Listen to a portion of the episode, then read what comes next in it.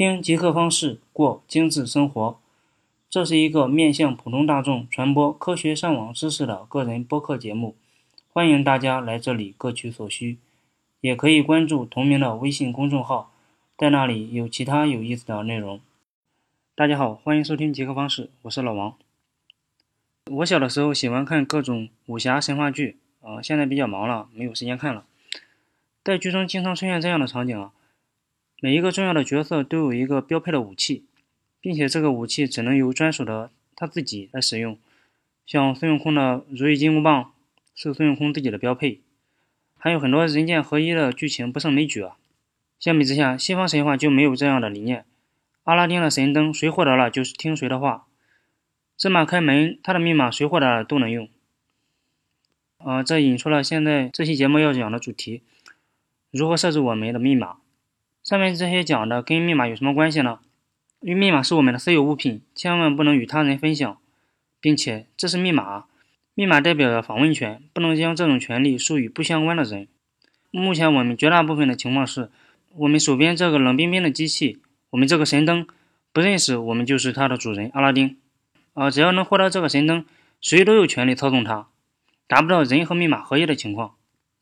现在很多厂商也确实意识到了这一点。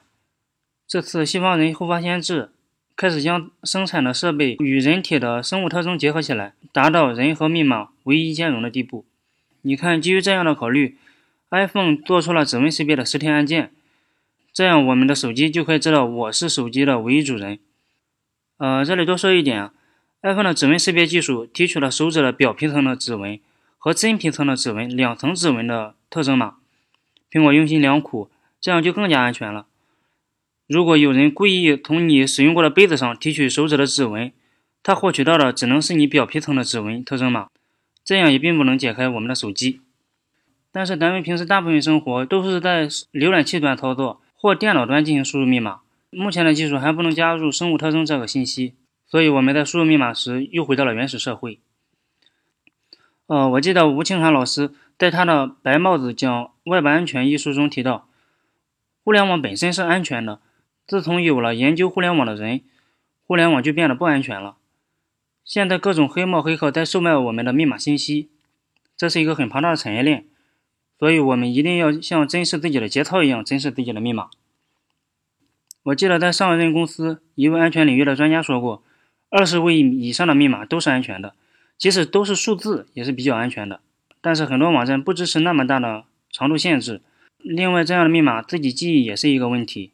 孙悟空的如意金箍棒在重量上就屏蔽了很多人，所以我们设置密码也要设置一些障碍，屏蔽那些恶意人士猜中我们的密码。设置密码各有各的方法，千差万别。呃，多样性是一件好事。下面我简单的结合了一下自己的经验和网上汇总的一些信息，聊一下设置密码的方法。这些都是启发性的，还需要大家根据自己的情况设置一个高强度并且容易记住的密码。咱们先说一下它的位数问题。我建议使用十二位以上的数字、字母和各种符号的组合作为自己的密码。这里注意一点啊，密码千万不要使用自己的用户名、真实姓名和公司名称等自己的信息。第二个，咱们可以使用联想记忆来记住自己的密码。比如，我是一个吃货，在遇到 H 开头的网站的时候，我立马可以想到黄焖鸡米饭。又比如，我是一个程序员。在输入京东的时候，京东的首字母是 Z，然后我就想到了用 Java 这个来代替。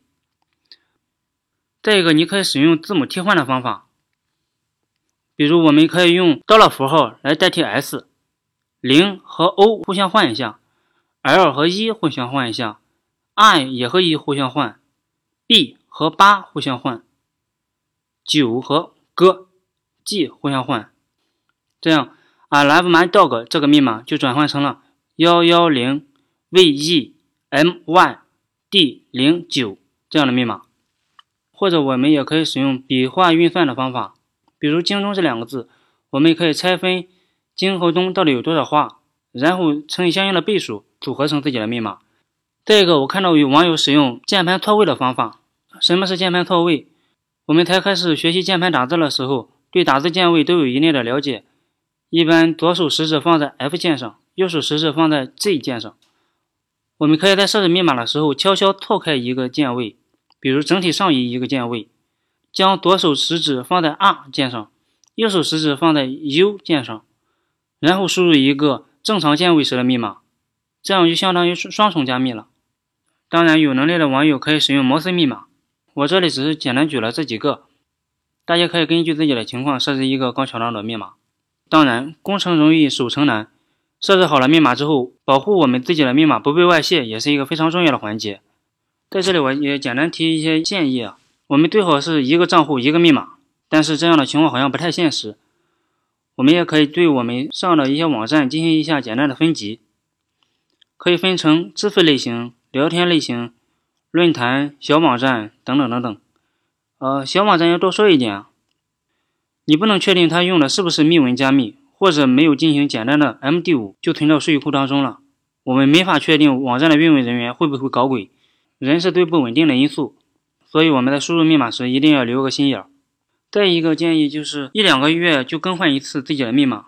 最后我建议开启两步验证，很多网站都支持两步验证了。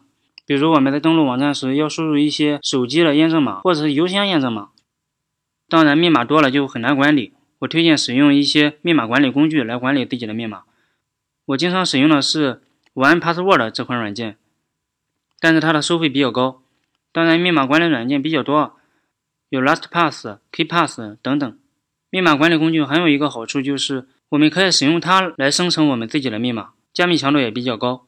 最后一个建议就是升级你的浏览器。现在很多浏览器也在不断的更新迭代，升级成最新的浏览器，对你的密码保护也有一定的作用。这里给大家推荐两个密码强度检测的网站。你可以点击详情，就可以看到这两个网站的网址。最后给大家推荐一个跟密码有关的文章，这篇文章写的非常好啊！大家可以在我的微信公众号上回复“密码”，就可以看到这篇文章。呃，这期节目暂时就聊到这些，以后还有更多关于密码方面的知识，欢迎大家的关注，拜拜。